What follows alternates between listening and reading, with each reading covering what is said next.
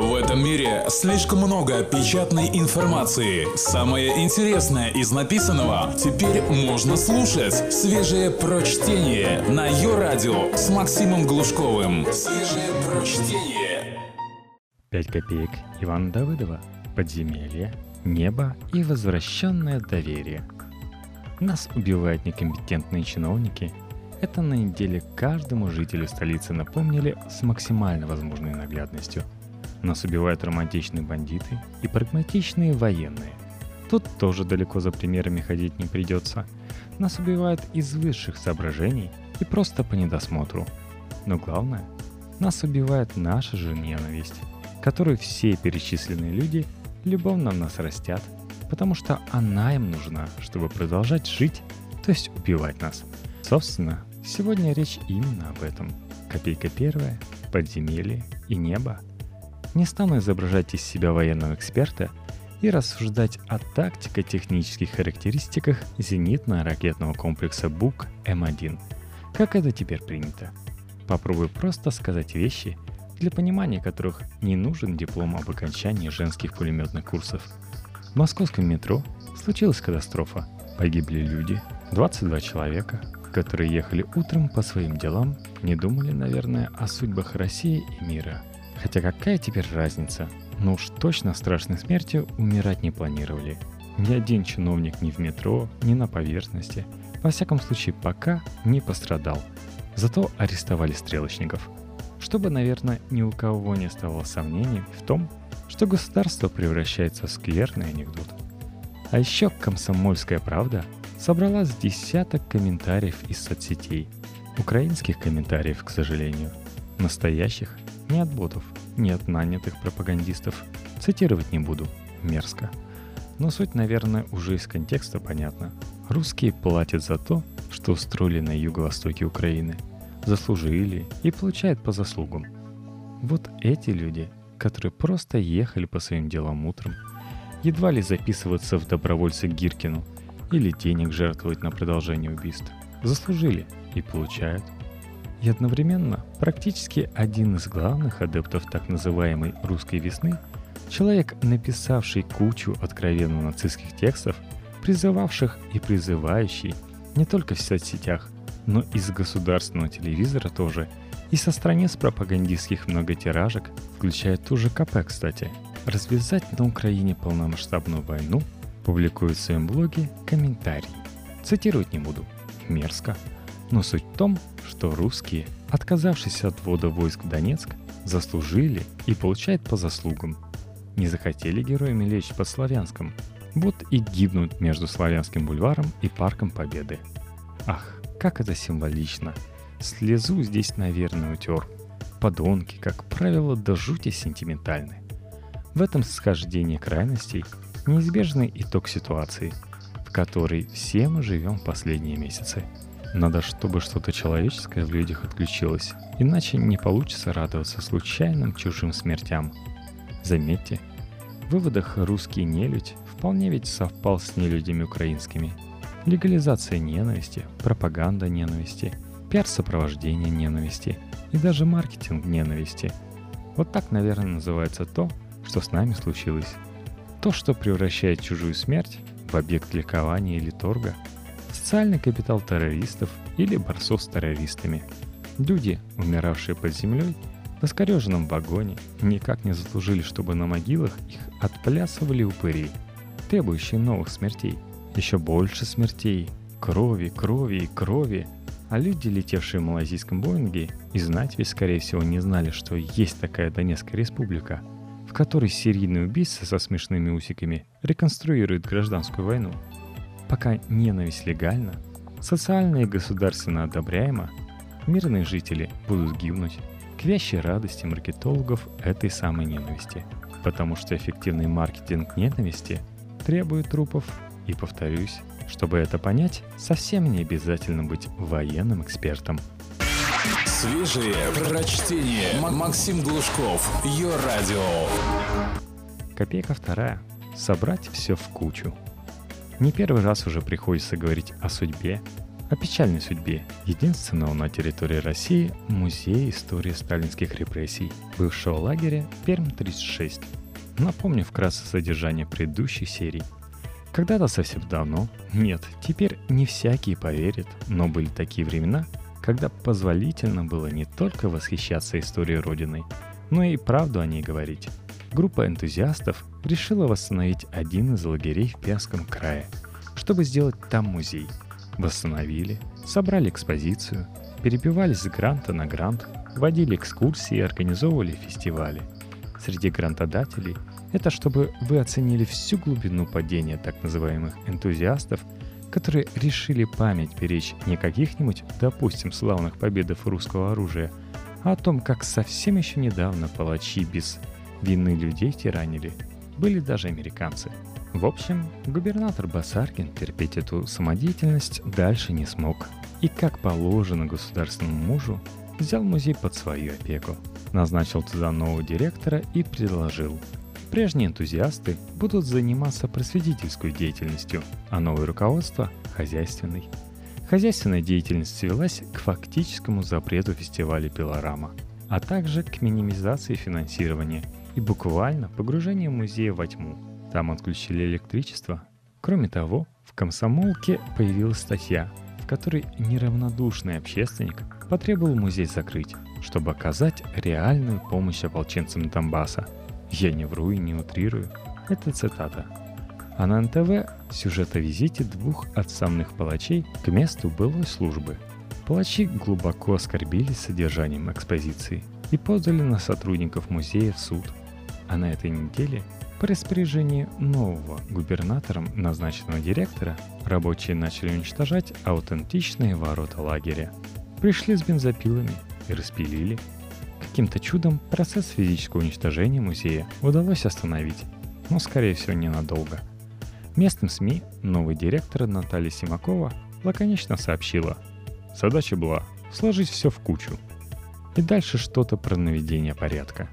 Наведение порядка, кстати, это планы по уничтожению еще некоторого участка аутентичных объектов сталинской эпохи, которые новому руководству кажутся недостаточно новыми и красивыми – Умеет, доложу я вам, провинциальное начальство емко формулировать. Так и в столицах не у всякого получится описать отношение государства к собственной истории, национализированный, отнятый у граждан и обнесенный колючей проволокой репрессивных законов. Сложить все в кучу, раскрасить под хохлому, пустить слезу умиления или даже слюну.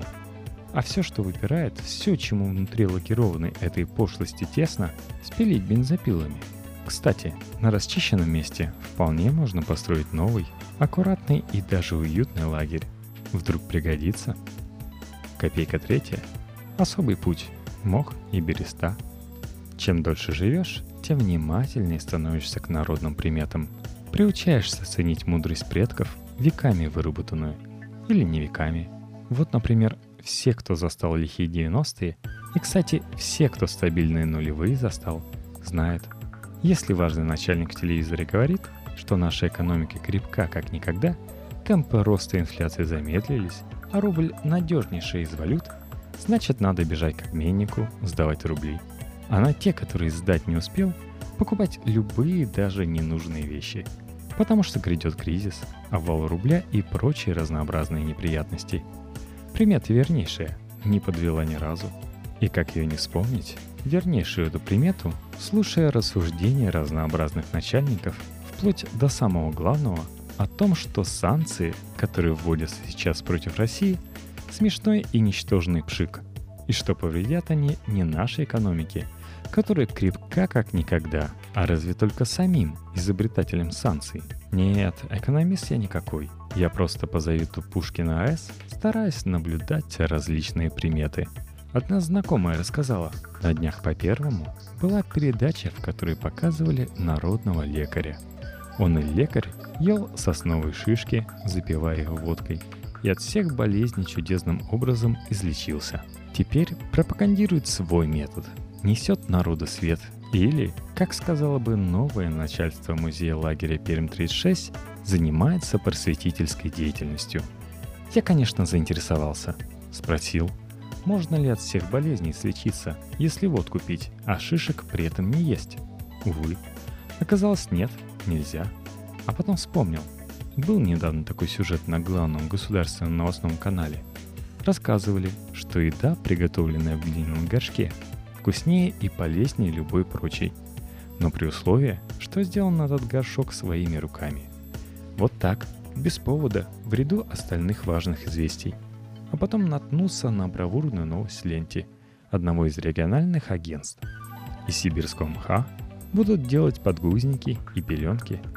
И комментарии от авторов изобретения шикарные, как многое на Руси. Образец на данный момент не имеет товарного вида. Технология получения очищенного материала настолько сложна, что мы боимся в ходе исследований получить абсолютно другой, который не будет обладать нужными нам свойствами. Но разработки продолжаются. И как-то эти странные сообщения в купе с гимнатическими рассуждениями о жалких и бессмысленных санкциях против России складываются в целостную, вполне пасторальную картинку. Томится в печи горшок, своими руками сделанный, в нем шишки на водке, лучшее средство от всех болезней. Мать меняет ребенку подгузник из мха.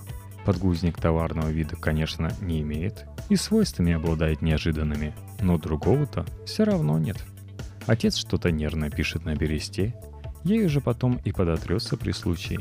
Собственно, как-то так и выглядит идеология особого пути, которую начальство к радости подданных с усердием на Россию примеривает. Готовьтесь и помните заветы предков. Пастух и земледел в младенческие леты, взглянув на небеса, на западную тень, умеет уж предречь и ветер, и ясный день, и майские дожди, молодых полей отраду, и мразов ранних лад, опасных винограду. Только свежее прочтение на Йо-Радио.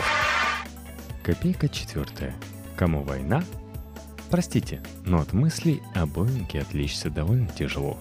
Тем более, что любое большое событие – это повод по-другому, яснее, может быть, увидеть события и людей вокруг. Что делать сейчас люди недальновидные, вроде нас с вами? Пытаются из потока информации выловить хоть какую-нибудь правду. Множит версии, поддаются эмоциям, обвиняет с некоторой поспешностью в произошедшем тех, кто им и до катастрофы не очень нравился. Каюсь. И сам грешен. А что делает настоящий стратег и патриот к тому же? Настоящий стратег просит денег. Вот совсем свежий фрагмент интервью Олега Матвеевичева, видного идеолога из стана единороссов, профессора Высшей школы экономики. Я случайно наткнулся на это высказывание и как-то даже опешил. Прозрачность глаз, и в глазах этих-то, что пословица аккуратно называет «росой Божий». Ясность мысли, особенно с учетом обстоятельств, удивительная.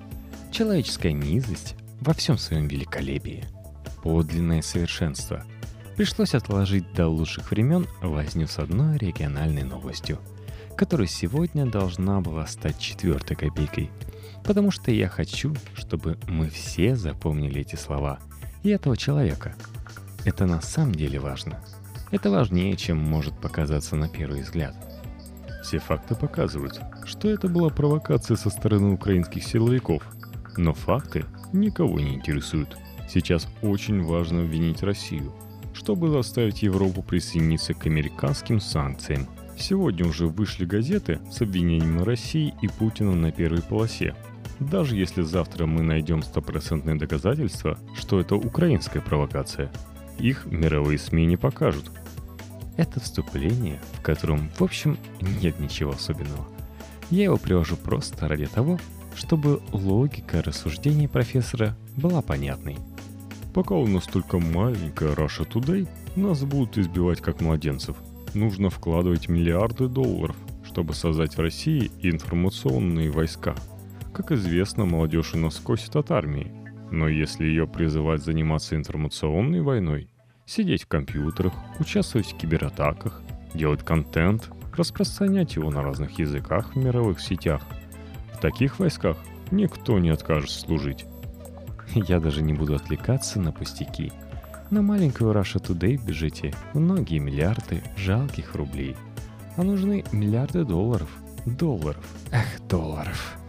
в мультфильмах, которые делают на родине этих самых долларов, в такие моменты значок доллара загорается герою в глазах и начинает щелкать счетчик. Это он и есть в чистом виде.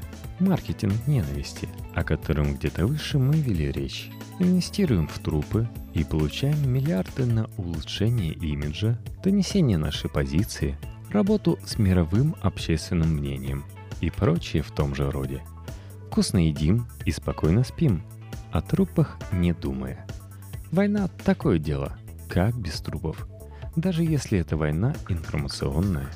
Будущий маршал информационных войск прикидывает, хорошо ли на плече будет смотреться золотой палет – и сытый и кает. Мрите, люди, ему же нужно подо что-то выбивать бюджеты. Копейка пятая. Возвращенное доверие. Еще до всех катастроф недели российская газета порадовала верных читателей статей о постоянно действующей внутрироссийской катастрофе, о Государственной Думе РФ.